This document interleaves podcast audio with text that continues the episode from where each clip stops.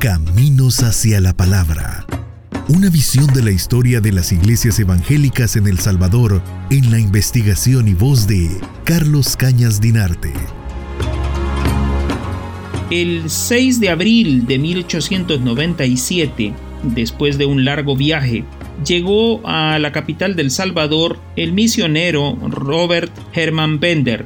Venía asignado por eh, la misión centroamericana para apoyar la labor desplegada por el reverendo Purday. De hecho, se quedó a vivir los primeros eh, días en la casa de la familia Purday, eh, ubicada en aquel momento en la intersección de la octava calle Oriente y la primera calle de la Chacra en la ciudad de San Salvador.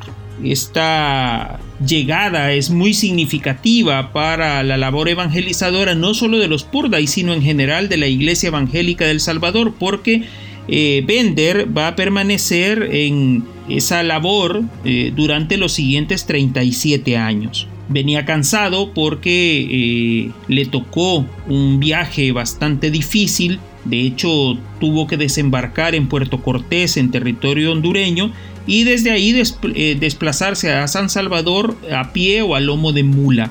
Sus labores iniciales consistieron en un ministerio ambulante en el cual eh, vendía Biblias, repartía tratados, proporcionaba literatura evangélica y buscaba que eh, las personas lo escucharan para atraerlos a los cultos de evangelización. En este sentido, su labor fue bastante eh, ardua, ¿verdad? Sus evaluaciones eh, permiten entender que en los primeros seis meses de su labor pastoral distribuyó 132 Biblias entre personas alfabetizadas, 65 eh, Nuevos Testamentos, ofreció 147 fragmentos bíblicos y pues desplegó una labor de visitar y evangelizar a personas en 28 localidades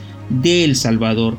Para hacerlo en apenas seis meses es realmente notable aquella, eh, aquella labor. Indudablemente eso repercutió eh, favorablemente en la misión iniciada eh, por Samuel Purday y por Francesco Pensotti. Entonces, eh, la, la labor de Robert Bender se va a convertir en un elemento que cohesione y que fundamente todavía más los intereses de la CAM en territorio salvadoreño. Eh, prácticamente a él se le puede eh, denominar ¿verdad? el apóstol de la misión evangélica en El Salvador.